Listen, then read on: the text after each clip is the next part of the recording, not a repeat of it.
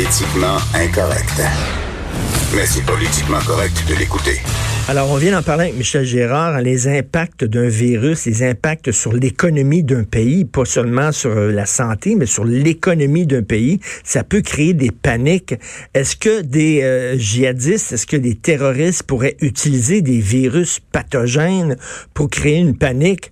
Normand Lester, et c'est sûr, c'est pas une question de si, ils vont le faire. C'est une question de quand ils vont le faire. Alors, Normand Lester, blogueur, Journal de Montréal, Journal de Québec, animateur ici du balado, Normand Lester raconte à Cube Radio, est avec nous. Salut, Normand. Salut.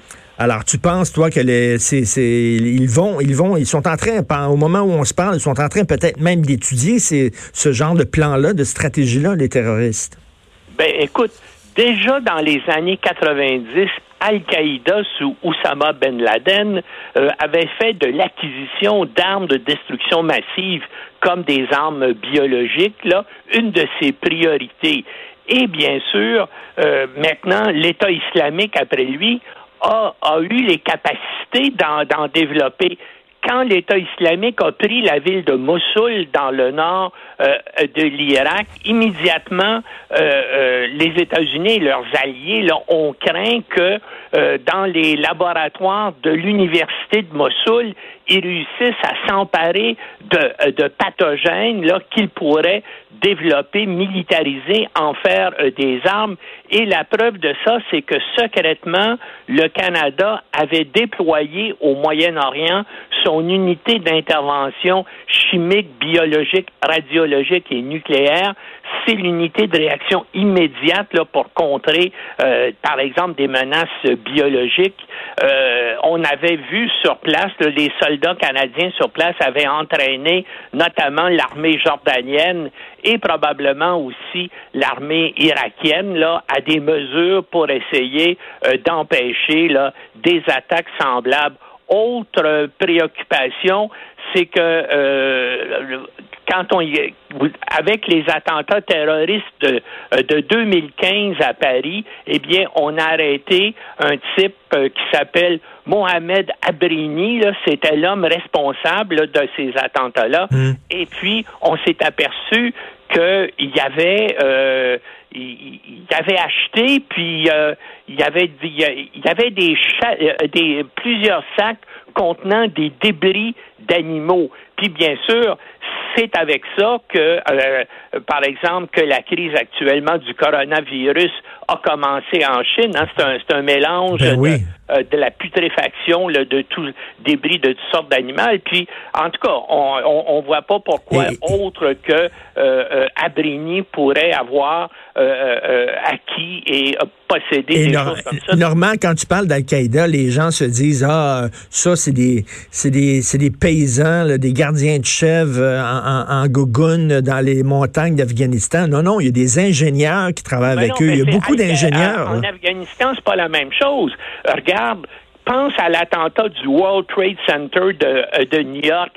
Les 19 qui étaient là, c'était des gens, c'était des ingénieurs, des gens avec des formations universitaires. Ben oui. Euh, Oussama Ben Laden lui-même était un homme très riche avec une formation universitaire. Non, non, c'est pas les paysans en sandales là, qui se battent contre l'armée américaine euh, en Afghanistan. En, souvent, les, euh, les gens qui dirigent les organisations terroristes islamistes sont des gens avec des formations universitaires ou collégiales.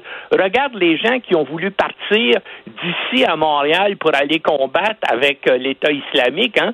C'était des gens du collégial, des gens du collège Maisonneuve, nécessairement. Donc, c'est des gens qui ont une formation universitaire et, en principe, qui ont euh, les, capacités de développer des armes biologiques. Et puis, bien sûr, euh, tout le monde peut éventuellement, si tu as les connaissances voulues, développer des armes biologiques dans ton sol ou dans ton garage. Tandis que si tu veux développer une arme nucléaire, ben ça va te prendre des laboratoires extraordinaires, ben oui. ça va te prendre des investissements énormes dans des équipements industriels, mais pour une arme biologique, tu n'as pas besoin de ça. Et, et, l'Occident n'a pas de leçon à donner, hein, parce que Montréal, pendant longtemps, on a rendu hommage à un homme qui a utilisé l'arme bactériologique, c'est-à-dire Amherst.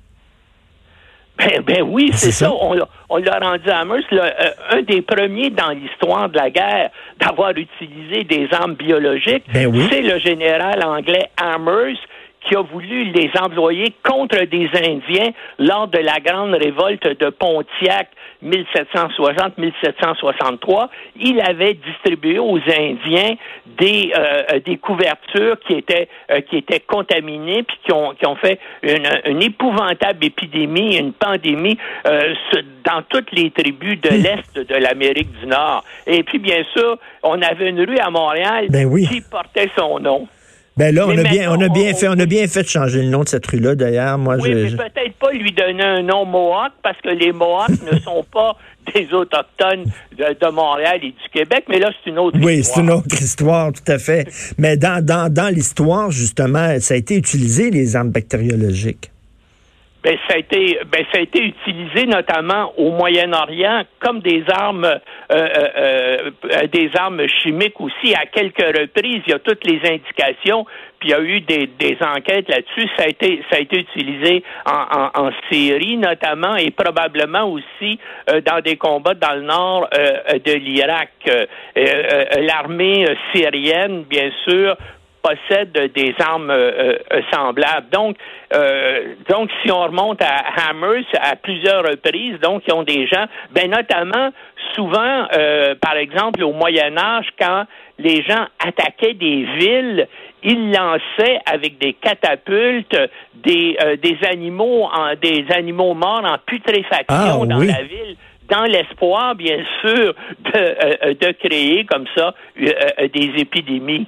Mais là, ça serait quoi, là, mettons, des, des djihadistes qui veulent utiliser des armes atomiques, il y aurait ça dans des éprouvettes, puis quoi, ils casseraient des éprouvettes dans le métro? Euh? Non, euh, tu veux dire des armes biologiques? Oui, oui. Ben, pense-y, là, ces, ces gens-là sont tellement déterminés, puis des fanatiques, comme tu sais, ils sont volontaires pour des missions suicides. Hmm. Donc, euh, euh, par exemple, une organisation terroriste pourrait décider de, de, donner, d'inoculer des, des maladies semblables à plusieurs de ses militants. Et ces gens-là pourraient arriver dans une ville comme Montréal, comme New York, et bien sûr euh, le disperser, aller dans le métro, se promener dans le métro, tousser et, et tout ça. Pensez, il y a eu 19 volontaires qui ont été prêts à se tuer ben lors des attentats du World Trade Center. Alors, pense que qu'est-ce que ça pourrait faire? 19 euh, euh, terroristes là, inoculés avec une, euh, un pathogène qui se promène pendant deux semaines dans une ville comme Montréal. Écoute, je t'écoute, là, Normand, premièrement, ça, ça, fait peur. Et deuxièmement, on se demande comment ça se fait qu'ils l'ont pas déjà fait. Exactement, exactement. Euh, c'est, mais ils ont les, ils ont les moyens euh, pour le faire. Puis bien sûr, ils, ont des ressources aussi financières hein, importantes euh, pour pouvoir développer des, des, des, des pathogènes comme ceux-là. Effectivement, c'est une, c'est une menace qui est là et, et, et, les, et les gouvernements sont parfaitement conscients de ça euh, ils développent des stratégies. Comme je t'ai dit, dès que au Moyen-Orient, en, en, en 2015, en 2014, le Canada a déployé son unité militaire pour lutter contre des armes comme cela parce qu'ils pensaient qu'effectivement, il y avait un danger que l'État islamique puisse l'utiliser. Donc, on pensait à un moment donné que la, la, la, plus grande menace, ce serait des armes nucléaires. Mais les armes nucléaires, écoute, faut que tu mettes la main sur du plutonium. C'est pas évident. C'est du trafic international. les chercheurs que ça te prend, puis les installations, là, où faut tu fais les, les ordinateurs et tout ça, c'est ça prendrait une ça coûterait aussi des centaines de millions de dollars, tandis que des armes euh, biologiques, ça prend un type qui a une maîtrise, un ou deux types qui ont des maîtrises en biologie et qui ont accès donc à des, à des pathogènes ou qui en, ou qui en développent et, et, normal, la question, c'est est-ce que nos, nos, gouvernements sont préparés pour ce genre de menaces-là? On le voit, là, des, écoute, la simple grippe hivernale, on a de la difficulté à la contrôler. Fait que t'imagines si effectivement il y avait une pandémie là, qui serait causée là, euh, par des djihadistes ou des terroristes, on dirait qu'on n'est pas préparé dans, dans, dans, dans la possibilité que ça arrive. Écoute, Richard, moi, en plus ça, ce qui me préoccupe, c'est que, comme tu sais, il y en a des djihadistes fanatiques qui sont prêts à tout sur la planète et ils voient actuellement ce qui se passe en Occident, ce qui se passe en Europe, ce qui se passe en Chine, et ça, ça risque de leur donner des idées. Comme on le sait, euh, euh toutes sortes, il euh, y, a des hein, les gens comme ça voient, voient, des choses qui arrivent et, et s'en inspirent. Et ça, ça c'est troublant aussi. Oui, parfaitement troublant. Merci beaucoup, Normand. Puis il y, a les virus biologiques, puis il y a les virus informatiques aussi. On va hein? s'en parler. Ben on oui. s'en parler aussi. Tout à fait. Merci beaucoup, Normand Lester. Merci. Alors, vous pouvez écouter, euh, parce que c'est un sacré raconteur que son balado ici, Normand Lester raconte. C'est ça, j'écrivais dans ma chronique cette semaine. On pensait que la, les grandes menaces, ce serait des armes nucléaires, puis ce serait des trucs là, gros avec des dommages colossaux.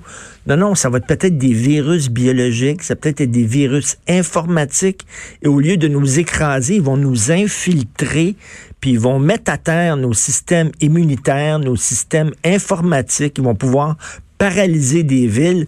Et je lisais cette semaine qu'il y a vraiment une crainte là, euh, que les autos, euh, les autos autonomes, les automobiles autonomes soient utilisés par des terroristes. Je l'ai souvent dit, ils peuvent entrer euh, dans l'ordinateur central de votre char, prendre le contrôle de votre auto, puis vous propulser contre un mur ou contre un, un, autobus scolaire, etc. Donc, c'est pas, c'est pas rassurant. Vous écoutez politiquement incorrect.